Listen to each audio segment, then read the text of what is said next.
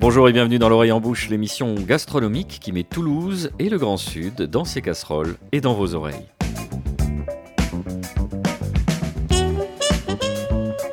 Un soir, l'âme du vin chantait dans les bouteilles Homme, vers toi je pousse, ô cher déshérité, sous ma prison de verre et mes cires vermeilles, un chant plein de lumière et de fraternité. Avouez que ça a de la gueule quand Baudelaire chante les louanges de la dive bouteille et de cette fameuse âme du vin. Évidemment, précautions oratoires d'usage, la modération est de bonne loi, hygiénisme, protection de l'ivresse publique, répression des mineurs, à moins que ce soit l'inverse. Vous connaissez la chanson de la prévention. Or donc, une fois ce propos liminaire avancé, on peut se concentrer sur le contenu de la dite bouteille. Vous le savez ou vous le découvrez, chères auditrices, nous arpentons le sud de la France pour découvrir des pépites sans pareil en matière de miam miam et en matière de glouglou. Et aujourd'hui, c'est sur le glouglou que nous concentrons nos efforts de Jean Foutre épicurien avec notre rédacteur en chef Nicolas Rivière, puisque nous enregistrons présentement à la Salvetat Belmonté dans le Tarn-et-Garonne, où nous accueille Muriel Zoldan, vigneronne au domaine Antociam, où il sera bien sûr question de lumière et de fraternité. Merci Muriel d'avoir accepté notre invitation. Merci à vous.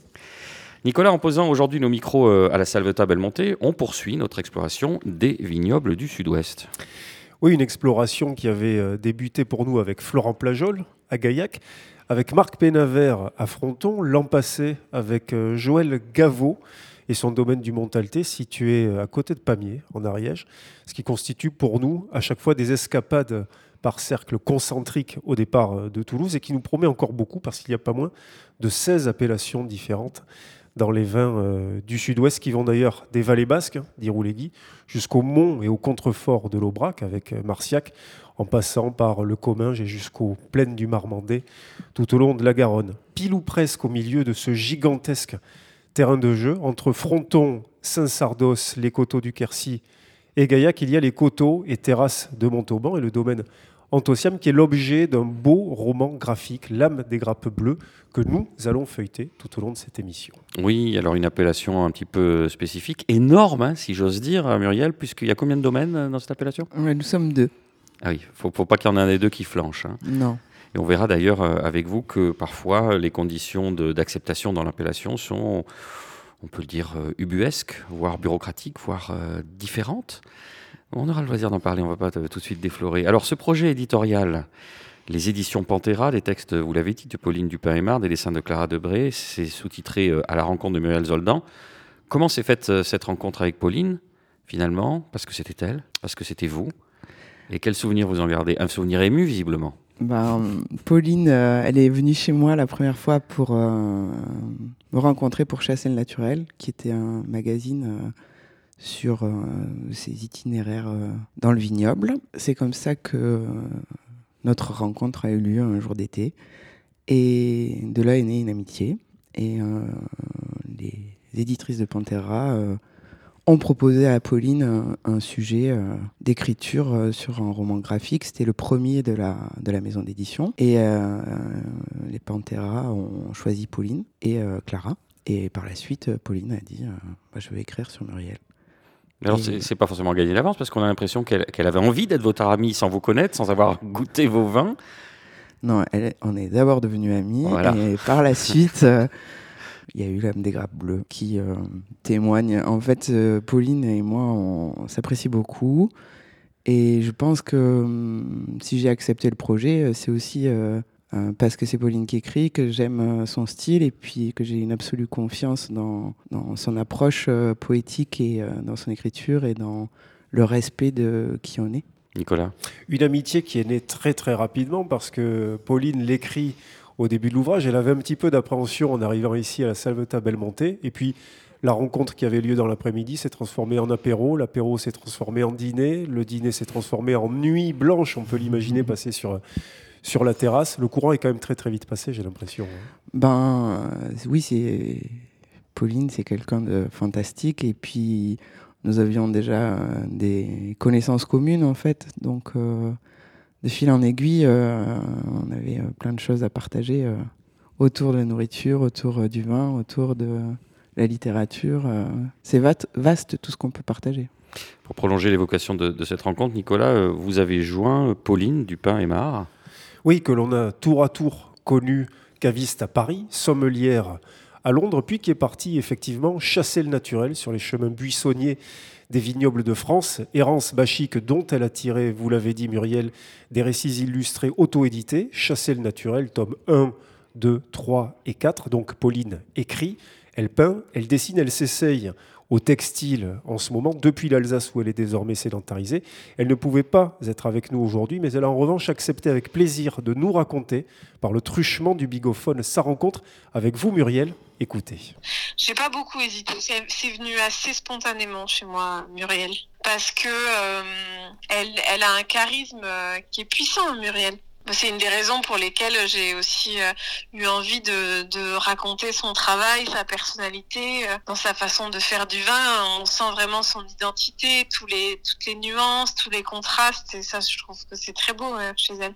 et aussi parce que dans les vins vivants, si tu veux, les vins du sud-ouest, je sais pas si tu as aussi ce, ce même avis, mais on a tendance, je trouve, à bouder un peu les vins du sud-ouest qu'on juge souvent un peu indigestes, un peu lourds. Voilà. Dans le vin nature, on veut toujours des vins glou-glou, des vins très légers. Et, euh, et je trouve que Muriel, elle, euh, elle a vraiment se touché dans les, dans les vins quelque chose de très fluide et tout en respectant vraiment son terroir et ses cépages. Et elle cherche pas à faire euh, les vins qui se vendent très bien, même si bah il y a forcément des enjeux économiques. Mais voilà, je trouve que c'est si on doit retourner vers les vins du Sud-Ouest pour ceux qui les boudent, c'est par les vins de Muriel, je pense qu'il faut passer. Alors, euh, Pauline parle aussi euh, d'identité. Comment, comment est-ce qu'on fait pour euh, retrouver votre identité dans, dans les vins? Comment elle s'exprime dans les vins que vous faites, Muriel? Je pense que l'identité, c'est surtout des choix et un engagement. Donc, je travaille en agriculture biologique. c'est pour moi le fondement premier des vins nature, déjà d'être avec des raisins issus de cette agriculture-là, que ce soit AB, Nature et Progrès ou avec euh, d'autres certifications. Mais euh, et après, en fait, moi, j'ai choisi, en venant ici, de faire des vins euh, vivants, donc ce qu'on peut appeler des vins naturels, sans intrants et sans extrants, c'est-à-dire qu'on ne rajoute rien et on note rien dans les vins. C'est juste du raisin fermenté, simplement. Pauline Dupin-Aymar, elle insiste sur cette notion d'approche de fluidité, de vin gourmand, tout en respectant le terroir, comme si le terroir était un petit peu euh, à contresens par rapport à cette idée de fluidité. On a cette, très vite avec elle dans ce, dans, ce propos cette notion d'alliance entre la matière et puis la main de la matière première et puis la, main de l'homme, enfin en l'occurrence de la femme, euh, qui travaille. Ça, c'est, on est au cœur vraiment du, du, travail, de l'approche de, de, de vigneronne, de vigneron. Bah, en fait, dans le sud-ouest, on a quand même des, des terroirs. Euh, ici, par exemple, c'est des grosses argiles, euh, des cépages qui sont euh, assez puissants Cabernet Franc, Tanat, Syrah. C'est une contrainte, c'est un atout. C'est j'utilise cette palette-là parce que je suis arrivé dans ce domaine. Vous le décrivez d'ailleurs. voilà le coup de cœur et, et comment vous avez investi tout ça, ou, alors euh, un peu à, la manière de, des gens qui se donnent des, contraintes pour écrire, pour, pour avancer, dire ben moi, moi j'ai ce cadre-là et dedans je vais être totalement libre d'exprimer ma palette bah En fait, euh, pour moi, quand euh, je suis arrivé, ces pages-là, je ne les connaissais pas vraiment bien. du coup, il a fallu que je m'habitue à travailler des vins avec de la structure et de la matière. Et en fait, ça a été une vraie découverte et un vrai plaisir. En fait, je fais des vins à manger, quoi. Pas des vins à, boire. il y a de la mâche, il y a, de, la, tenue, il y a quelque euh, chose là? Il y a de la matière, il y a de la texture. Euh, Et ça contraste un peu avec ce que disait Pauline sur le. je, disais moi aussi dans mon édito euh, le glou-glou? Ben, en fait, moi, j'ai pas de glou-glou, quoi. En fait, si j'ai deux cuvées en rouge qui sont un peu plus faciles, entre guillemets, mais plutôt des vins euh, avec de la matière et de la texture qui accompagnent des repas. Et il en faut aussi, en fait. On n'est pas obligé de faire que des vins de comptoir. Euh, en fait, j'ai pas un terroir qui s'y prête. Je serais en Beaujolais avec du gamay, même si certains font des euh, gamay avec de la matière et de la structure en Beaujolais. Quand même, l'image des Beaujolais, c'est quand même des vins, des canons, quoi, des, des vins à boire hein, pour lever le coude entre copains, pif paf. Là, Mais même plus largement, si on veut aller dans un cliché du vin nature, on dit qu'il y a majoritairement des vins glou-glou dans la nature. Euh, oui, mais je pense que c'est aussi une tendance actuelle. En fait, je pense que le, les vins nature sont arrivés euh, par, euh, par les Beaujolais, par les Gamay, et, Et de ce fait. C'est le péché originel. C'est ça. la pierre et consort. Et oui. Et donc, vu que le monde du vin nature est arrivé par la macération carbonique, aujourd'hui, beaucoup de gens font des macérations carboniques en vin nature. Sauf que on ne peut pas boire que des macérations carboniques et quand on est à table, des fois, on a besoin aussi de vins réconfortants avec un peu plus de puissance pour aller sur des dîners avec des belles pièces de viande ou avec des poissons on y reviendra ultérieurement dans l'émission, mais c'est vrai que la démarche initiale des vignerons, entre guillemets nature ou vivants, était de retrouver une certaine buvabilité, un terme mmh. qui est d'ailleurs entré euh, euh, dans les discussions euh, courantes, peut-être au, détriment d'une matière plus aboutie, en tout cas d'un travail de vigneron plus structuré, et on en aurait oublié que bah, il faut quand même une trame. Hein. Il ne s'agit pas juste de, effectivement de, s'envoyer des godets au comptoir. Il y a quand même un propos derrière et, euh, le reflet d'une identité aussi qui passe par l'enracinement. Euh. je crois que euh, à une, période dans le vin nature, la matière et les tanins, c'était devenu presque un, gros mot, presque un défaut. Et je pense que à cause du bordelais, peut-être un peu à cause de cette image-là et de la parkerisation aussi de l'élevage sous bois très, très extrait. Mm. Je pense que le, il y a eu aussi dans le vin nature un rejet des, des goûts boisé avec de la structure. Donc les gens ont associé aussi euh, le côté boisé à la puissance et au tanin, alors qu'on peut avoir euh, des vins de raisin euh, sans, sans, maquillage, avec de la matière et en étant totalement nature. On peut avoir les deux, comme le suggère d'ailleurs Pauline, ça. le suggérait Pauline dans le premier son qu'on a écouté. Alors vous, un peu d'histoire, de formation, vous êtes, vous êtes chimiste, ouais. puis énologue. Racontez-nous, vous avez 30 secondes. Ben, Avant la première pause. Avant la première pause. Ben, en fait, euh, j'ai fait mes études de chimie euh, à Castres. Euh, j'ai travaillé comme chimiste et puis je m'ennuyais un peu dans ce métier-là. Je suis fille d'agriculteur, du coup, à un moment, la terre m'a manqué en fait. et j'ai rencontré des gens qui étaient chimistes et qui étaient devenus œnologues. et ça m'a donné envie de de faire cette formation et je suis euh, rentré dans l'univers du vin comme ça euh, en allant euh, à Toulouse en DNO et puis je suis rentré dans le monde du vin nature à ce moment-là. Diplôme national d'œnologie, hein, c'est oui. ça. On va continuer à, tirer le fil. Et, si vous pensez, comme Stendhal, que la bonne musique ne se trompe pas et va droit au fond de l'âme chercher le chagrin qui nous dévore, alors vous êtes mûr pour cette première pause.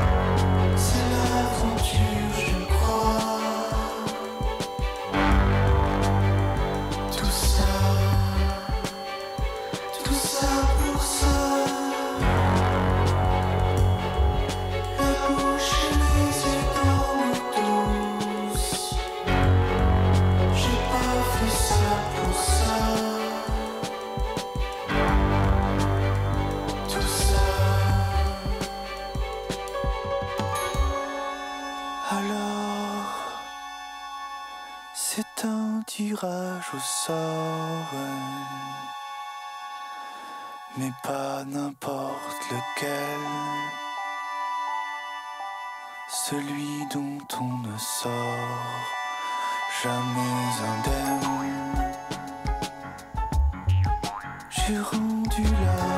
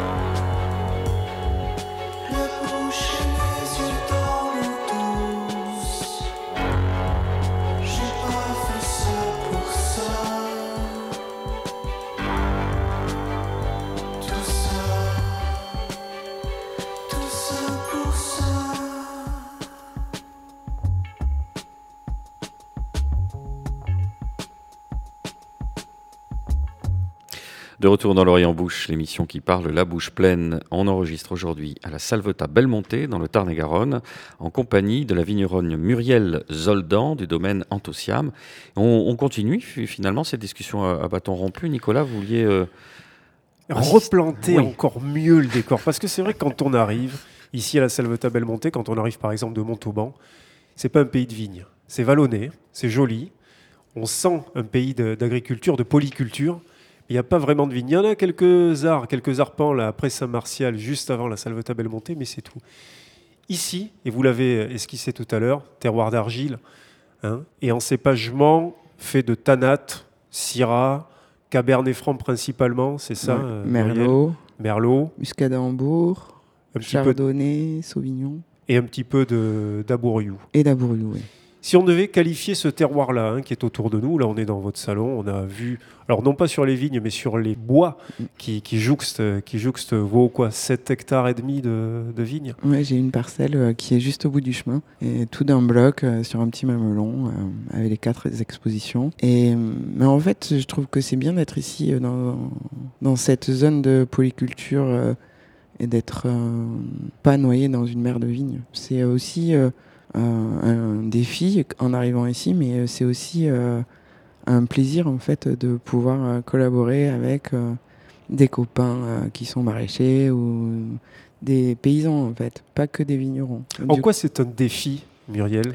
Ben parce qu'en fait, on a, moi, si je veux euh, un coup de main, euh, une panne de, d'un outil agricole, par exemple, il faut que j'aille euh, à Fronton ou à Gaillac. euh, les euh, premiers copains qui peuvent m'aider, ben, c'est soit les vignerons qui font partie de Terre de Gaillac, soit Kevin Barbet qui est dans le 82, euh, mais qui est à côté de Cahors, domaine de la Fage. Du coup, en fait, c'est loin, c'est euh, 45 minutes. faut se débrouiller un petit peu toute seule. ouais. faut apprendre à compter que sur soi-même. Et après, en termes de, disons, de, de climat, de, de sol, comment on travaille ici Euh, Quelles sont les spécificités qu'il a fallu apprivoiser On évoquera tout à l'heure votre passé de vigneronne et de régisseuse dans le Languedoc, qui est une, qui est une région dont les, contingences sont tout à fait différentes par rapport à ici. Ah, c'est sûr que les Cévennes et, les coteaux et terrasses de Montauban, c'est pas la même, ni en cépage ni en climatologie. Après, la chose que j'ai trouvée la plus difficile, c'était de ne plus avoir de vignes en gobelet et d'apprendre euh, toute cette rigueur du palissage, euh, de tout ce travail. Alors, c'est des techniques, on l'explique pour, pour ça. En fait, les vignes ici, euh, c'est des vignes à port retombant, donc euh, on est obligé de mettre des piquets et euh, d'avoir des vignes qui sont conduites avec des fils, contrairement à des régions comme le Languedoc ou, d'autres régions C'est finger in the nose. où. Il y a, Bah, il y a moins d'efforts. il y a, ben ouais, il y a déjà pas tout le travail manuel de palissage. Donc du coup, c'est, ils gagnent du temps. Muriel, vous ne partez pas d'une page blanche. hein. Les vignes qui sont les vôtres aujourd'hui, vous ne les avez pas plantées, vous les avez récupérées. Quelqu'un faisait du vin auparavant euh, ici. Le domaine était euh, converti en bio. hein. Vous, Mhm. vous avez prolongé cette, cette démarche. Euh, comment vous l'avez trouvé? Comment vous avez fait pour débusquer ces vignes ici? Parce que depuis la route, on ne les voit pas. Là, vous avez fait comment, Muriel? En fait, c'est une alerte sur paru vendu. vent domaine bio Montauban. Et on est venu voir. Et... Parce qu'on avait visité un autre domaine. Il y avait trois domaines quand euh, je cherchais. euh, euh, il y avait trois domaines à Montauban. Et en fait, on, a, on a visité deux. Et on a eu un coup de cœur pour ici. parce que c'est une propriété sur 10 hectares avec les vignes, la maison, le chai, tout d'un seul tenant. Et euh, les vignes étaient en bio. Et Depuis- des vignes qui étaient. Depuis, oui, pardon. depuis euh, certifié officiellement en 2012, donc conversion en 2009.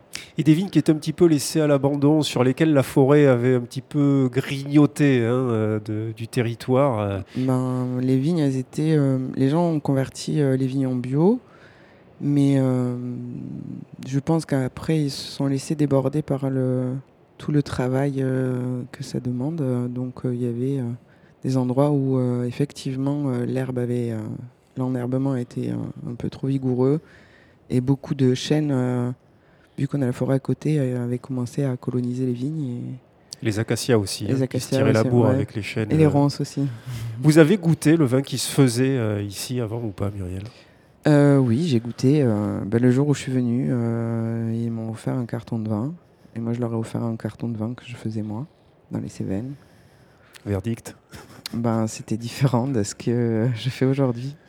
C'est ça qui est intéressant. Le- on parlait de personnalité, on parlait d'identité, on parlait de, de, de donner un petit peu de, de sa personnalité à son vin. Et là, euh, donc c'est le jour et la nuit, alors que finalement, c'est le même terroir. Et c'est les mêmes cépages, vous avez arraché, vous avez changé? J'ai rien fait. Voilà. Quoi, Donc j'ai c'est-à-dire que sur le même, oui, enfin à la marge. Mm. Mais ce que je veux dire, euh, dans cette expression-là, on voit ce que c'est que le travail d'une vigneronne ou d'un vigneron, c'est de dire, euh, voilà, on part de la même base, et pourtant les vins sont très différents. Bah oui, parce que c'est euh, le, vin est une résultante de choix multiples, que ce soit la façon de tailler, la façon de positionner les traitements, la façon de travailler les sols ou de ne pas travailler les sols, euh, les dates de récolte, euh, plein de euh, savoir quel type de vinification on va utiliser en fonction des cépages, quel type de contenant d'élevage pour arriver à la fin à une bouteille finale avec soit avec un seul euh, cépage, soit en assemblage. Du coup, euh, on peut donner deux parcelles similaires à deux personnalités différentes, on aura deux vins différents. Muriel, vous êtes originaire du Lot-et-Garonne, de Castelmoron-sur-Lot, Mm. qui est plus près du pays du Brulois. hein. Vous auriez pu faire du vin dans la Genée, mais finalement, vous avez décidé d'aller voir vos copains du, du Tarn-et-Garonne. Pauline Dupin-Aymar raconte dans L'âme des grappes bleues que quand vous êtes arrivé avec euh, Benjamin, vous êtes allé à la rencontre de cavistes locaux pour vous procurer des vins qu'on faisait ici, pour appréhender les cépages, le terroir, le style. Il y a une bulle où vous dites « je n'aimais rien ». On avait l'habitude du grenache du cinsault, on buvait des vins juteux, souples, on aimait le style du domaine de l'Anglore, Eric Pifferling qui est à Tavel. Je n'étais pas très familière des vins qui avaient de la matière, qui étaient denses et puissants comme ça. C'est euh, c'est totalement vrai. Et en fait, c'était juste avant de, les vendanges. Et euh, c'était un peu euh, l'angoisse euh, de se dire qu'est-ce qu'on va faire avec ces cépages-là. Et puis en fait, une fois que les, on récolte les raisins, le raisin il nous dicte quand même. si on est à l'écoute, en fait, c'est comme de la cuisine. En fait, et quand on fait un plat, on même si on connaît pas une pièce de viande ou des légumes, on appréhende ça euh, en goûtant, en tâtonnant. Et ben, 2017, c'était ça, sachant que on est arrivé euh, au mois de juillet, au mois d'août. Donc moi, j'ai récupéré des raisins avec, sur des vignes que je n'avais pas travaillées. Donc euh, c'est c'est vraiment diffé- différent et difficile d'appréhender les choses quand... euh, Vous étiez famille d'accueil? voilà, c'est ça, famille d'accueil de raisins pour la première année. Après, euh, maintenant, euh, je sais que mes goûts euh, aussi au niveau des, des vins se sont modifiés parce que parce que on boit plus de Sud-Ouest, parce que parce qu'il y a une belle diversité, parce qu'on parce qu'on ben, on apprivoise les vins de là où on est aussi, quoi. En gros, si on devait schématiser le sud et le Languedoc, hein, tout le pourtour méditerranéen, des vins plus immédiats, plus faciles à boire, plus accessibles pour le, pour le buveur. Je ne parle pas en termes de prix, hein, je dis des vins plus accessibles pour l'amateur qui débute.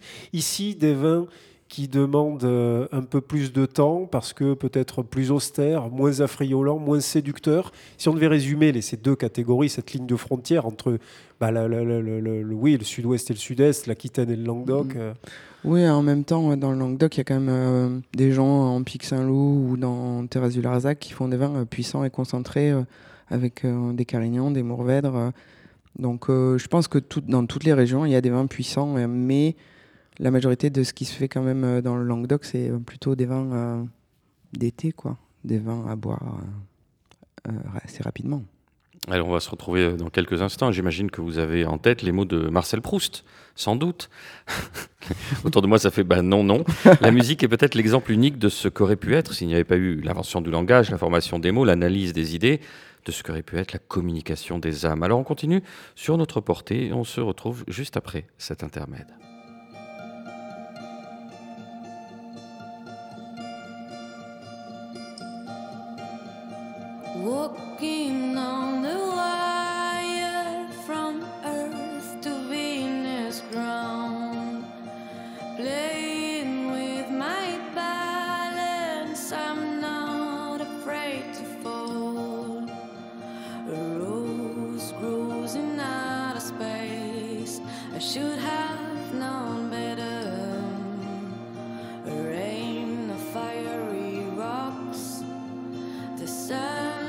Up the dark.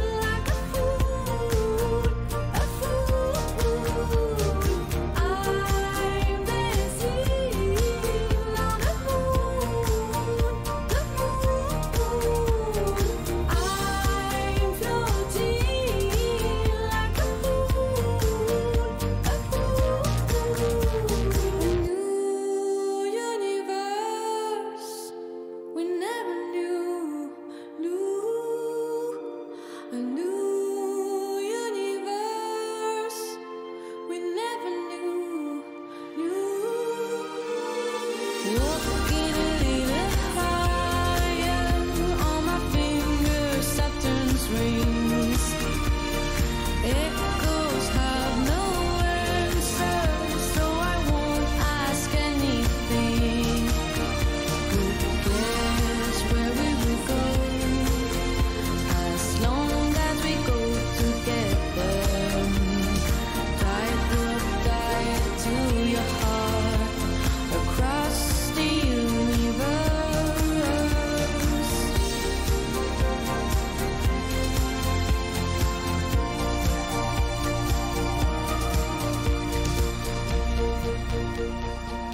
Vous êtes bien à l'écoute de l'oreille en bouche, l'émission qui met Toulouse et le Grand Sud euh, dans ses casseroles et parfois aussi dans vos oreilles, en compagnie aujourd'hui de la vigneronne Muriel Zoldan. Euh, Nicolas, on, on parle aujourd'hui de cet ouvrage euh, réalisé en partie par Pauline Dupin-Aymar. On le rappelle, comment ça s'appelle? Les grappes L'âme des grappes bleues. L'âme des grappes bleues, c'est pour voir avec si vous texte, oui, texte de Pauline. Voilà. Et dessin très beau, on en parlera tout à l'heure, de, de Clara Debré. Voilà, ça c'est pour nos auditrices qui prendraient en cours de route entre deux, qui, qui, voilà, qui font le, le podcast sur le côté ou qui viennent de l'allumer euh, sur leur poste de radio. Euh, vous avez longuement conversé avec Pauline, justement. On va, on va écouter un deuxième extrait de, de l'échange que vous avez eu au téléphone. Alors, vous avez bien fait de préciser que c'est un bigophone. Visiblement, c'est un téléphone de 1931, non? Euh, qui, qui appartenait en encore à l'État, en bakélite, parce que, bon, voilà, vous allez, elle va approfondir les raisons de son intérêt et, et- et de sa curiosité pour, pour le domaine du Muriel. Tendez l'oreille, c'est bien le mot. hein. Comme j'ai déjà dit, j'aime beaucoup ses vins, j'aime sa personnalité. Je trouve que il y a, voilà, son parcours en fait. euh, permet de, balayer beaucoup de choses du vin, en fait, beaucoup de sujets. Pour moi, c'était euh, c'était comme une belle incarnation de ce que représente le vin, euh, pour moi, forcément, d'une certaine façon, aujourd'hui. En fait, contrairement à tous mes autres écrits euh, avec Chasser le naturel, j'avais quand même un objectif un peu pédagogique d'expliquer le, le vin, les vins vivants à des gens qui connaîtraient pas. Voilà. Et puis je voulais aborder pas mal de sujets du vin. Donc euh, c'était alors que moi chasser le naturel, mes écrits ils se basaient souvent sur l'instant, sur la rencontre. Si on abordait très peu certains sujets, c'était pas grave parce que j'avais à cœur que chaque texte euh, raconte vraiment l'instant passé avec la personne. Alors que là, c'était un petit peu différent. C'était partir de l'histoire de Muriel pour expliquer aussi le vin. Enfin voilà, c'est comme un échange entre le vin en général, le vin vivant en général, et euh, l'histoire de Muriel en particulier, et faire un échange sans cesse entre les deux. Alors Pauline Dupin-Aymar souligne, euh, Muriel, que votre parcours illustre différentes facettes du vin. Et c'est vrai que votre formation, alors de chimiste peut-être ou pas, vous allez nous le dire, mais en tout cas d'œnologue, puis ensuite d'agricultrice, vous permet d'avoir un regard tout à fait complet sur les différentes phases, sur euh, la façon dont on fait le vin de A à Z, c'est-à-dire de la vigne au chai. Ça, c'est évidemment une des particularités de, de votre parcours. L'ouvrage avait effectivement ce but-là, tout expliquer. Alors peut-être pas tout, mais en tout cas de l'expliquer de la plus claire des manières. Et ça, c'était euh, un parti pris qu'on peut imaginer collectif entre le travail d'écriture de, de Pauline et vous, votre travail de vigneronne. Ben, C'était aussi de faire comprendre euh, aux gens que une bouteille de vin, derrière une bouteille de vin, il y a un engagement et euh, il y a euh, au minimum neuf mois de travail euh, parce que on taille, on attache, on va pas refaire tout le cheminement de la, croissance de la vigne jusqu'au raisin, mais en fait souvent on boit du vin et puis aujourd'hui tout le monde a un avis sur le vin et on laisse pas on mesure pas des fois la quantité de travail qui se cache derrière juste une bouteille. Et souvent, on a des jugements à l'emporte-pièce. c'est bon, c'est pas bon. Euh, C'était meilleur l'an dernier. En fait, euh, on est juste euh, des, des paysans euh, qui euh, travaillons euh, toute l'année euh, pour obtenir des raisins. Après, on fait fermenter. Après, on élève les vins. Du coup, c'était aussi de pouvoir euh, expliquer aux gens que c'est un travail de patience et d'humilité le vin. Et pour moi, ça c'était vraiment euh, quelque chose d'important que les gens euh, se remettent aussi dans cette posture que, en fait, euh, une bouteille de vin, c'est une somme de travail euh, colossale. C'est plein de métiers être vigneron. Justement, quand on reçoit au domaine, vous, vous le faites ici, on peut venir acheter du vin, on va au chai directement. Est-ce qu'on ne devrait pas aller à la vigne? Alors en plus, ici, elles sont juste à côté. Est-ce que le, le dé- le point de départ, ce serait pas ça? Mais en fait, les gens qui veulent euh, visiter les vignes, quand ils viennent à la maison, on monte à la- aux vignes pour qu'ils puissent se balader et comprendre les travaux euh, du moment. Mais là, on a déjà affaire à des gens qui sont convaincus s'ils viennent vous voir. Donc l'idée du livre, c'était de dire, de faire œuvre de, pédagogie, et puis vous l'avez dit, de montrer la somme d'efforts euh, voilà, qui est résumée par un verre de vin et sur lequel euh, un jugement lapidaire peut dire ah non c'est dégueulasse, ou non j'aime pas. Oui, mais, bon, ça, peut naître d'une frustration, mais c'est le jeu, j'ai envie de dire, de, la plupart des vignerons. Mais on ne sait pas si certains ont travaillé selon des critères plus ou moins éthiques, avec euh, une- du semi-industriel, de l'artisanal ou quoi que ce soit. Le jeu final, c'est que le consommateur déguste et dit bon, j'aime pas. Enfin, je, je trouve très bien que vous ayez, fait, euh, vous ayez fait œuvre de pédagogie et de montrer, justement, vous le dites, et d'ailleurs, on poursuit un peu, on, on file la métaphore avec les neuf mois Mm. pour l'accoucher, pour le mettre. Mais au final, ce sera toujours un jugement de, vous voyez, d'une subjectivité crasse, d'un ressenti, d'une émotion temporaire. Oui, mais je pense que déjà quand le vin il arrive à passer une émotion, que les gens euh, sont touchés, que ce soit en bien ou en mal. euh, Le contrat est rempli. Bah oui. En fait, il n'y a rien de pire que boire du vin et que il ne se passe rien. Ça, c'est vraiment pour moi la pire des choses. Ça nous arrive à nous aussi, hein, des fois, de voir une bouteille et d'être euh, perplexe. Mais on disait tout à l'heure en off, on regardait certaines bouteilles que vous avez reçues de pétillant, on, disait, on regardait les étiquettes et il y a déjà, on, on voyage déjà avec l'étiquette, on se fait une idée. Vous voyez, on est, on est déjà une programmation du, du cortex de se dire tiens, bah, ça m'emmène quelque part et Mhm. ensuite on a peut-être une confirmation ou pas. Donc même avec toute la bonne volonté du monde dans ce que vous décrivez, on peut dire bah tiens, j'ai envie de goûter celui-là et puis pouf, paf, ça tombe. Néanmoins, il y a eu quand même neuf mois d'efforts ou plus ou moins d'un autre ou d'une autre vigneronne. C'est ça. c'est le jeu. Mais euh, après, euh, je pense que c'est aussi euh, aux cavistes et aux restaurateurs, en fait, de militer et de soutenir euh, l'engagement euh, éthique dont on parlait tout à l'heure. C'est euh, souvent le cas, ils racontent mm. souvent une histoire. Oui. Une bouteille, c'est une histoire. On dit, bah alors voilà, cette euh, vigneronne, elle est voilà, à tel endroit, on a une expression de ça, voilà son parcours. C'est c'est comme ça qu'aussi qu'on qu'on embarque. Mais j'ai l'impression aussi que avec l'avènement du, du vin nature ou dit naturel, enfin déjà euh, c'est très didactique votre ouvrage, donc euh, on, on le disait tout à l'heure pendant la, pendant la pause musicale, il y a un lexique, on explique soigneusement ce que c'est parce qu'il y a sans doute une méconnaissance, mais que avec ce vin nature ou naturel où les gens vont chercher dans les, spécifiquement chez les cavistes, qui peut avoir un certain coût, on a l'impression qu'il y a aussi peut-être de dire bah oui mais il y a un certain coût parce qu'il y a un travail derrière. Vous voyez, on est obligé à chaque fois de dire euh, est-ce qu'il y a eu des décennies de, où on a tiré les prix vers le bas et de dire oh, j'ai l'habitude de prendre ça en supermarché, d'être en dessous de temps la bouteille. Et aujourd'hui, quelqu'un va se dire ah non, je ne vais pas mettre 17 euros dans un vin, euh, a fortiori. Vous voyez? Euh, derrière tout ça, en fait, euh, quand on fait du vin euh, vivant ou naturel, en fait, il y a aussi euh, le prix de l'engagement. Et euh, ce qu'on oublie aussi, c'est que quand on fait des vins sans intrants, euh, il y a un moment où des fois on perd des cuves. Et euh, ça a une valeur aussi. Alors, je veux Oui, pas dire euh, qu'on paye le risque, mais on prend des risques. Donc, du coup, euh, ça, ça justifie pas le prix de tout, mais euh, il y a quand même euh, travail à la vigne, euh, beaucoup de travail manuel et euh, il n'y a pas de filet. On filtre pas, on colle pas, on met pas du soufre euh, pour euh, que le vin se conserve. Justement, vous avez évoqué ce travail euh, à la vigne. Vous disiez tout à l'heure qu'on n'a pas le temps dans cette émission de passer en revue toutes les étapes hein, euh, de ces travaux euh, viticoles, taille, liage, ébourgeonnage, épremprage, relevage, tressage, etc. Nos lectrices et nos lecteurs pourront le retrouver en feuilletant euh, l'âme des grappes bleus.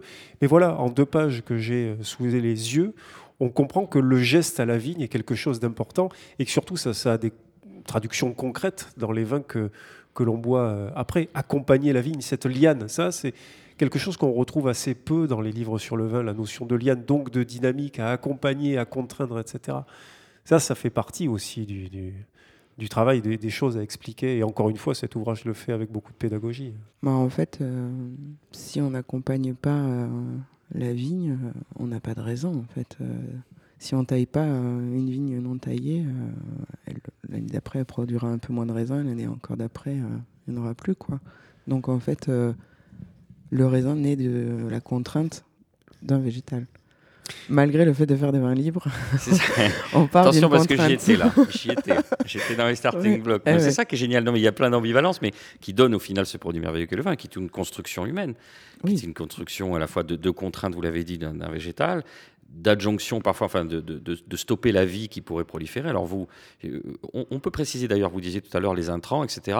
On n'utilise pas le soufre pour, euh, enfin, on utilise le soufre principalement justement pour maîtriser. Vous, vous, avez un, degré de maîtrise tel que vous vous en passez, au risque effectivement euh, de perdre parfois donc effectivement la. Bah, de perdre des cuves ou d'avoir certains, certaines déviances, on va dire, que ce soit.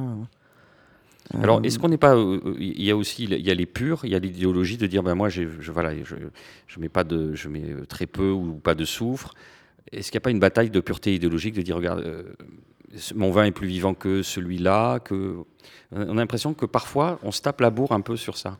Oui, l'approche des buveurs citadins peut être un peu déconnectée des réalités culturelles. C'est ça. C'est ce en quoi le- l'ouvrage, euh, disons, re- replace les choses de façon encore une fois très claire. Pas de dogmatisme sur le soufre, par exemple. Vous le dites, hein, non, Muriel. pas de dogmatisme. Moi, je- ce que je pense être le plus important, c'est de dire ce que l'on fait et de faire ce que l'on dit. Moi, je trouve que je juge personne sur euh, mettre du soufre ou ne pas en mettre. Par contre, euh, qu'on me dise pas qu'on fait des vins vivants si on, si on après on met du soufre à la vendange, euh, du soufre à, à la mise, du soufre par-ci par-là. Parce qu'au-delà d'un certain seuil, vous considérez qu'il n'a plus l'expressivité d'un vin dit vivant. Il est, il est- Il l'est moins. il est moins. C'est pas ça en fait, c'est qu'à la dégustation, en fait, on sent bien les vins qui sont euh, totalement sans soufre euh, ou ceux où il y a eu une petite adjonction de soufre euh, parce que ça, ça ferme le vin et euh, ça le resserre sur. Euh, c'est vraiment une sensation euh, ressentie. Mais est-ce qu'il ne faut pas avoir votre expérience, votre palais, votre habitude pour détecter ça? Si, je pense, mais je pense que plus on se met à boire des vins euh, dits vivants, sans intrants, euh, plus on est sensible à, à, cette, à cette carapace que peut être euh, le sulfitage, l'adjonction de soufre. Après, il faut savoir qu'on n'a pas tous euh, les mêmes euh, terroirs, on n'a pas tous les mêmes millésimes. C'est pour ça que quand je dis pas de dogmatisme, euh, c'est juste euh, sur un millésime très compliqué. S'il faut que demain je mette du soufre parce que euh, j'ai que de la vendange altérée et que ben, sinon je ferais que du vinaigre ou des alcools parce que j'ai distillerai, je pourrais pas vivre de mon travail. De ce fait, peut-être que je me reposerai la question, mais pour l'instant, en fait, mon choix depuis le départ est de tout faire sans intrants. Ce que je veux dire, après, il y a des raisons économiques, il y a des choix, euh, il y a des peurs, euh, il y a des doutes, il y a un marché en face aussi où euh, il y a des gens qui préfèrent boire des vins avec un peu de soufre et qui soient pas perlants, qui goûtent toujours pareil, plus de stabilité dans les vins, moins de variabilité. Donc ça, ça s'entend et ça se comprend. C'est pour ça que c'est compliqué. Après, pour moi, ce qui est important, c'est d'être honnête par rapport à son travail et par rapport à ce qu'on met dans la bouteille. Avec un souci de clarté qui est sans ambiguïté, vous dites quand les bactéries prennent, plat, prennent, prennent le pas pardon, sur les levures, ça fait du vinaigre. Voilà. le- Bah oui. Non, mais c'est clairement dit dans le, dans le livre, ce qui n'est pas toujours le cas dans la logorée habituelle sur, le, sur les vins nature. Quoi. Bah, en fait, euh, sans l'intervention euh, de l'homme, euh, du mou de raisin euh, qu'on laisse euh, à l'air, ça devient du vinaigre. La finalité, en fait, de, du raisin, en fait, c'est de faire du vinaigre si l'homme n'intervient pas à un moment pour. Et dans certains cercles, on s'est mis à en boire du vinaigre sans trop le savoir. Vous pensez ces 10 ou 15 dernières années, Muriel? Non, je pense pas. Je pense qu'il faudrait modifier la loi pour qu'on arrête. Aujourd'hui, en fait, le vinaigre, c'est c'est euh, ce qu'on appelle l'acidité volatile, c'est la vol. On dit, ah, il y a de la vol, un peu de vol. Aujourd'hui, la limite, elle est à 0,98. Mais euh, c'est une limite qui a été mise en place, je sais pas, il y a peut-être euh, à l'origine de la commercialisation des vins. Sauf qu'aujourd'hui, en travaillant avec des levures indigènes et sans ad- adjonction de soufre, on a des vins avec un peu de vol. euh, 0,98 ou 0,90 et du coup on est dans les franges hautes et du coup on peut faire des vins non marchands euh, parce qu'on dépasse un peu la limite mais c'est pas pour autant que c'est du vinaigre Alors, quand on dit euh, il y a de la vol, là, quand vous voyez dans Mm. les dégustations euh, hein, quelques urbains qui Mm. font tourner le vin dans leur verre, dire Ah là, c'est pété de vol, qu'est-ce que ça veut dire Ça fait friser les poils du nez? C'est ça la sensation euh? C'est la part de vinaigre qu'il y a euh, dans en, la chaque- en bouteille chacun de nous. voilà c'est ça c'est le côté aigre Et d'ailleurs, et d'ailleurs, pour les- tous les éclaircissements sur le vinaigre, je vous renvoie à l'émission que nous avions faite avec Nathalie Lefort et Chandra Brune Mm. euh, ou à la vinaigrerie La Guinelle en, en fin d'année, euh, en fin de saison dernière. Allez, je vous propose la une dernière respiration musicale dans notre émission. On se retrouve dans quelques instants pour notre quartier libre avec en tête ces mots de Milan Kundera. La musique est une pompe à gonfler l'âme.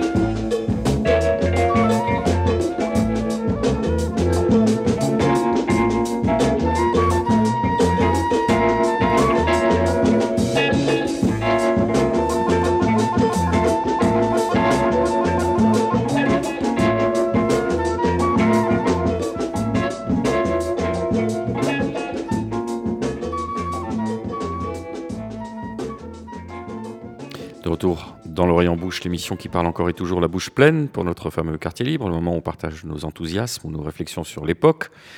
On va euh, continuer notre euh, échange avec Muriel Zoldan euh, parce qu'on n'a pas eu le loisir jusqu'à présent de parler de, votre gamme, de, vos vins. Si vous deviez en choisir quelques-uns, hein, on disait en off, ben oui, c'est comme mes enfants. hein, on préfère. Oui, dans les, dans les dernières pages de l'âme des grappes bleues, une double page, dégustation no- non exhaustive des vins du domaine Où l'on découvre quand même toute une variété aussi de méthodes de vinification. Vous avez dégommé la macération carbo euh, en on et en off, mais vous en faites quand même un petit peu. On va partir des vins, disons, les plus simples ou les plus faciles d'accès, jusqu'à ceux qui sont, disons, les plus complexes chez vous. Si on devait commencer par euh, bah, le vin de comptoir que, que vous n'avez plus envie de boire. Ben, si, euh, j'ai fait chirluré. Chirluré, c'est une macération carbonique. Surluré, voilà. Il faut faire gaffe à tous tous les, les- les- Eh ouais. les pots de banane Ouais, qui vous ouais, balancent c'est tout à l'heure. hein, mais non, mais chirluré, c'est une carbo. D'ailleurs, c'est chirluré, ça veut dire goûter du vin en vieux français. C'est un terme bourguignon. Donc, je rends vraiment hommage euh, à la macération carbonique. Macération carbonique de Quatre cépages Merlot, Tanat, Avorio et Syrah. Ça et 18h17, c'est deux cuvées euh, de soif d'été euh, qu'on peut boire aussi euh, légèrement rafraîchis. euh. C'est des vins de copains, des vins de grillade, des vins, euh, des vins faciles, mais pas. C'est pas péjoratif le terme facile. Facile, mais pas On peut en putassier. boire Non, beaucoup. ouais. Quoi. Macération carbo, et d'ailleurs, il y a un lexique hein, dans le livre, je le rappelle. Macération carbo, macération dans les baies entières, C'est ça. ça, Hein, Qu'est-ce que ça apporte? Plus de plus de, de- d'explosivité dans les Plus vins de, fruits. tonus, de Plus, fruits plus de fruits, moins de tanins. En fait, c'est une fermentation qui se passe à l'intérieur de la baie de raisin. Et après, on presse. Et ça finit euh, dans le jus comme un blanc ou comme un rosé. Et donc, c'est des fermentations en phase liquide. Et puis, euh, donc, peu de tanins. Et un fruit euh, qui, est, qui est très gourmand, hein, qui est frais, quoi. Voilà, plus d'exubérance sur les arômes primaires, on pourrait, ça. on pourrait le dire comme ça. Si on monte un peu en gamme, euh, vers quoi on se, vers quoi on se tourne? Vers quelle cuvée on se tourne, Muriel? On se tourne vers SLT, euh, qui est la cuvée euh, pour moi euh, emblématique euh, du domaine, parce que si j'avais mis euh, tous les tous les, les trois cépages majoritaires de mon domaine, Cabernet Franc, Syrah et Tanat, en fait, euh, ça ferait euh, c'est euh, l'assemblage de SLT. Et voilà. Il y a- Voilà. c'est un acronyme particulier. C'est Soliman, Louise et Théo, c'est euh, les initiales de nos enfants. En fait, euh, ils voulaient une cuvée euh, et je trouvais ça. euh, J'avais pas envie de faire euh, des cuvées pour chacun des enfants, donc euh, je les ai mis les trois dans. euh, Impossible de choisir dans ses vins, impossible de choisir entre ses enfants. c'est ça, Normal. donc euh, les trois dans la même bouteille. D'ailleurs, euh, la Syrah, le Cabernet Franc, le Tanat. Syrah, évidemment, le Rhône. Cabernet Franc, la Loire. Tanat, le Sud-Ouest. Encore une fois, œcuménisme viticole français euh, totalement respecté. Vinif plus traditionnel, là, sur cette C'est cuvée? euh, en fait tout, dans toutes les cuvées, euh, sauf sur la macération carbonique, tout est tout le temps est grappé. Donc euh, toutes les cuvées sont égrappées, tous les raisins sont vinifiés euh, séparément par cépage. Et après, je choisis de faire des assemblages ou des élevages différents. Voilà. Et ça, pour l'instant, c'est en cuve. hein. Ça fait pas encore de barrique. Non, non, en fait, j'ai qu'une cuvée en barrique qui est Inanna. C'est une cuvée, c'est les mêmes Qui est une cépages. nana Inanna. Ah oui, d'accord. C'est une déesse, en fait. c'est la déesse de l'amour et de la guerre. Et de la guerre. Et du coup, Ah c'est oui, les- deux à la- ouais. dans quel euh, panthéon Parce que La fluidité euh, terroir, chez les une fois. Sumériens en Chez les. Sumériens, très bien. ouais. Et du coup, c'est parce que c'est antinomique le raisin et le bois, c'est l'amour et la guerre, c'est pareil en fait. euh, Ouais, je chez vois- eux. là, vous, vous pouvez pas le voir, chers auditrices, mais son, son œil euh, frise et frétille. Et du coup, en fait, euh, c'est les mêmes jus dans SLT et dans Inanna, sauf que Inanna est élevé 12 mois en barrique et après un ou deux ans en bouteille. La semaine dernière, quand je suis venu euh, préparer cette émission chez vous ici, vous me disiez, j'espère que quand euh, le studio va fonctionner, vous n'aurez pas euh, la pelleteuse euh, qui, va couler, qui va couler le béton parce que, Muriel, vous êtes en train de faire construire un chai pour pouvoir élever les vins plus longtemps, parce que ça. le vin, c'est le temps, il faut savoir attendre. Bon, en fait, euh, je trouve euh, que les cépages qu'on a méritent euh, des élevages bouteilles beaucoup plus longs, en fait, pour que les tanins s'affinent et donner à boire aux gens des vins qui soient vraiment à leur maturité euh, euh, Optimal. optimale, en fait. Et du coup, bah oui, je construis un chai enterré pour euh, pouvoir euh, stocker les vins euh, plus longtemps et pour faire des élevages très longs, en fait. Parce que je pense que c'est la clé des vins euh, avec de la matière, en fait, pour pouvoir euh, les boire euh, quand ils sont prêts. Avec cette subtilité-là, c'est une extraction douce, mais un élevage long. Il faut savoir ne pas brusquer la matière première et ensuite lui laisser le temps elle-même de se décanter. Quand vous dites long, qu'est-ce que ça veut dire? Élevage très long, qu'est-ce que ça Moi, signifie par exemple, quand j'élève des vins euh, un an en barrique, j'aime bien après qu'il y ait euh, au minimum euh, un ou deux ans en bouteille. Quand j'élève neuf mois en amphore, euh, j'aime bien qu'il y ait au moins euh, à peu près le même temps, voire le double en élevage. Après en bouteille pour que le vin il se pose et qu'il se, il s'affine et il se reconstruise en fait. Enfin, reconstruise. Un- Donc, allez, 3-4 ans à peu près. Hein, c'est pas non plus. Non, euh, déjà, si j'arrive à faire deux ans d'élevage sur chacune de mes cuvées, euh, ça sera bien. Parce qu'après, il faut aussi euh, pouvoir vivre et porter ce stock-là. Et donc, c'est pas toujours facile. Mais euh, j'aimerais bien sur les cuvées, euh, que ce soit libre cours, stochastique, euh, FMR, ou Oui, parce les- qu'on les a pas toutes passées, en revue. Vous avez parlé d'amphore, juste quelques éclaircissements. Par rapport à la barrique, par rapport au bois, l'amphore, ça, ça permet quoi? Bah, en fait, euh, déjà, ça camoufle pas euh, le goût Ça du raisin. pas, ouais, voilà. déjà. Donc déjà, c'est pas un maquillage. Et après, euh, si on utilise des barriques euh, de plusieurs vins, on n'aura pas ce côté camouflage du bois, mais euh, on aura des micro-oxygénations différentes entre la terre, le grès, le bois. Donc du coup, cette oxygénation, en fait, elle travaille sur les tanins et du coup sur la rondeur des vins. Et puis quand même un petit blanc de comptoir aussi, hein, même si vous n'aimez toujours pas ça. Mais, Blanc de zin ouais. Dans le vin, c'est du sauvignon en fait. Ça c'est pour se dépoussiérer le palais avant de... Va passer aux choses sérieuses. C'est ça. Même si c'est quand même un blanc assez riche. Alors que, euh, ouais, pas, pas un terroir qu'ici est beaucoup au blanc ici. hein, on l'a dit, beaucoup d'argile ici. euh, a priori, euh, Non, on va, on va pas dire qu'on a un grand terroir de blanc. Mais on a le mérite de faire des blancs euh, sympathiques. Alors, dans le, le cadre de notre quartier libre, quartier libre pardon, Muriel, vous souhaitiez nous, nous parler d'un salon. Euh, je souhaitais parler de Contraste. Contraste, c'est euh, le premier salon euh, qui réunit en fait tous les vignerons nature du Sud-Ouest. C'est la deuxième édition. La première était à Rodez l'an dernier. Deuxième édition cette année au mois de juin, le 11 et le 12 juin à Albi. Il y a plus d'une centaine de vignerons qui représentent toutes les régions du Sud-Ouest. C'est pour moi un événement fédérateur qui montre aussi la palette et la diversité de tous les terroirs euh, du Sud-Ouest parce que en fait euh, c'est vaste quand même entre le Pays Basque et, euh, et l'Aveyron. En fait, euh, on n'a pas du tout les mêmes cépages, ni les mêmes équilibres, ni les mêmes sols. Et, et du coup, c'est vraiment. Il faut remercier Terre de Gaillac qui est à l'initiative de ce salon et qui porte ce salon. On les en remercie parce que c'est une belle fête entre vignerons et une belle rencontre autour de ces cépages.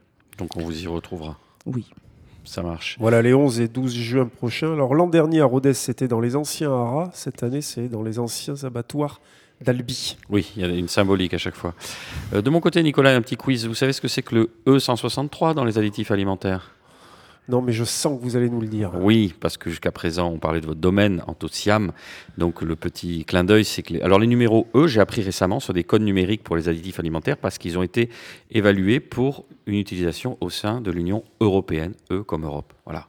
Le E163, ce sont les anthocyanes. Donc, il y a un jeu de mots avec votre domaine. Alors, expliquez-nous ce que sont que les anthocyanes, Muriel. En fait, ce sont des molécules euh, chimique euh, avec un cycle euh, et qui donne la couleur euh, au vin. Et, et souvent, les, celles- les anthocyanes commerciales sont souvent extraites de restes de, de raisins noirs. Oui. Voilà. C'était le petit quiz. Vous saviez pas ce que c'est? Maintenant, vous savez, Nicolas, ce que c'est que le Ouais, E163. J'ai appris quelque chose. N'est-ce pas? Pour une fois. Alors, euh, c'est un quartier libre qui se mange pour vous, Nicolas. C'était presque une. euh, là, je sais pas, un, un- un- un plaisir gustatif qui vous a vraiment marqué. Oui, vous savez, Boris, qu'il faut toujours avoir du jambonneau chez soi. J'ai même envie de dire C'est la sur base. soi. Vous savez pourquoi Sur ça, c'est plus compliqué. Parce que quand on a euh, passé une soirée un petit peu mouvementée, quand on rentre, bah, on mange un petit peu de, de jambonneau. Quand on est en, en vadrouille, quand on est comme euh, Pauline Dupin-Aymar, par exemple, dans sa camionnette, qu'on a envie de se faire un petit casse-dalle, par exemple à Agetmo, au fin fond des Landes, face de la gare des affectés, Ah oui, vous au revenez d'ailleurs de la buvette Mm. d'Agetmo, quand on vous ouvre la porte et qu'on vous dit bah ouais, vous pouvez grignoter sur place, on va se servir un petit gibolin et puis on va casser la graine, eh ben, il faut avoir un jambonneau. Un jambonneau qui vient d'un domaine qui est juste à côté de chez vous, la ferme du Truffier. Muriel, je ne vous cache pas que, chères auditrices et chers auditeurs, que je l'ai découvert ici. Fabienne Gomez, qui élève euh, des porcs noirs gascons, qui élève aussi euh, quelques blondes d'Aquitaine, hein, euh, quelques vaches, et qui fait donc l'un des meilleurs jambonneaux que j'ai jamais mangé de ma vie. Écoutez, avec ce, cette- ce maigre, cette chair maigre qui est dense, qui est souple, vous avez aussi le petit gras avec ses éclats de, poivre, vous avez aussi la gélatine. hein. Vous voyez ce que c'est, les jambonneaux C'est cette alliance des trois matières, hein, cette trilogie, cette trinité euh, charcutière que l'on mange avec une petite salade de mesclun, voilà, dans lesquelles vous aurez ajouté quelques aillés, c'est la saison, on peut en profiter, quelques aillés, un bon vinaigre, une bonne huile de noix par exemple, une bonne huile d'olive, hein, c'est jamais euh, de trop, et puis quelques cornichons, du réfort, le réfort qui est cette racine hein, euh, dont la palette aromatique va de, allez, on pourrait dire entre la moutarde et le wasabi, hein, qu'on connaît beaucoup en Alsace, où se trouve en ce moment même euh, Clara, euh, euh, Clara, Pauline, Pauline. Dupin-Aymar. Je voulais, je voulais parler de Clara parce qu'effectivement, on parlait de, des anthocyanes euh, à l'instant, et les notes bleues violines de cet ouvrage sont absolument euh, magnifiques. Une teinte qui, Clara, on rappelle qu'elle est illustratrice de voilà, qui est l'illustratrice de, de l'âme des grappes, de l'âme des grappes bleues. Effectivement, euh, des chromis qui font parfois penser au ciel du Gréco au-dessus de, de Tolède, ce qui est donc l'une des qualités effectivement de, de cet ouvrage. Le titre d'ailleurs, les grappes bleues, l'âme des grappes bleues. Alors les grappes bleues, euh, Muriel, ça vient, ça vient de quelque chose que vous vous avez inventé. hein. En fait, euh, moi je suis fan de BD et du coup, quand euh, j'ai déposé le, le logo et le nom du domaine, Mathieu, qui est mon graphiste, euh, me dit Muriel, il faut euh, déposer une baseline. C'est obligatoire, on dépose Voilà, en bon toujours euh, français. une baseline. Donc, euh, en fait, je cherchais Un slogan. un dire. slogan. Voilà, je cherchais le mot qu'il fallait dire, mais je ne savais plus. Et du coup, euh, et de ce fait, euh, en fait, j'ai dit euh, l'âme des grappes bleues parce que ça me faisait marrer. Et euh, voilà, sans savoir que cinq ans après, euh, ça serait le titre euh, de cet ouvrage. Dont on rappelle les références donc aux éditions Pantera, la rencontre entre vous, Muriel Zoldan, Pauline Dupin-Aymar, Clara Debray, et puis en feuilletant ça, on peut manger donc les jambonneaux et autre chose hein, de, de Fabienne Gomez, hein, le pâté de tête, euh, le boudin, Les jambons. voilà les jambons. Elle fait des jambons magnifiques. On va d'ailleurs, euh, je pense, y passer en sortant de, de Ben l'émission. Merci encore euh, Muriel Zoldan de nous avoir Merci accueillis à chez vous. vous. L'Orient en bouche, c'est fini pour aujourd'hui. Merci à vous, chers auditeurs et auditrices, de nous avoir suivis. Je rappelle que cette émission est coproduite et diffusée par l'homme qui a vu l'homme qui a vu l'ours, Radio Radio, Radio Radio Plus et Radio Terre. Vous pouvez nous retrouver sur notre compte Instagram, sur notre page Facebook. Vous pouvez nous réécouter sur radio-radio-toulouse.net et toutes les plateformes de streaming. Je vous rappelle enfin ce mot de Charles Baudelaire Un homme qui ne boit que de l'eau un secret à cacher à ses semblables. On se retrouve dans 15 jours et d'ici là, portez-vous mieux.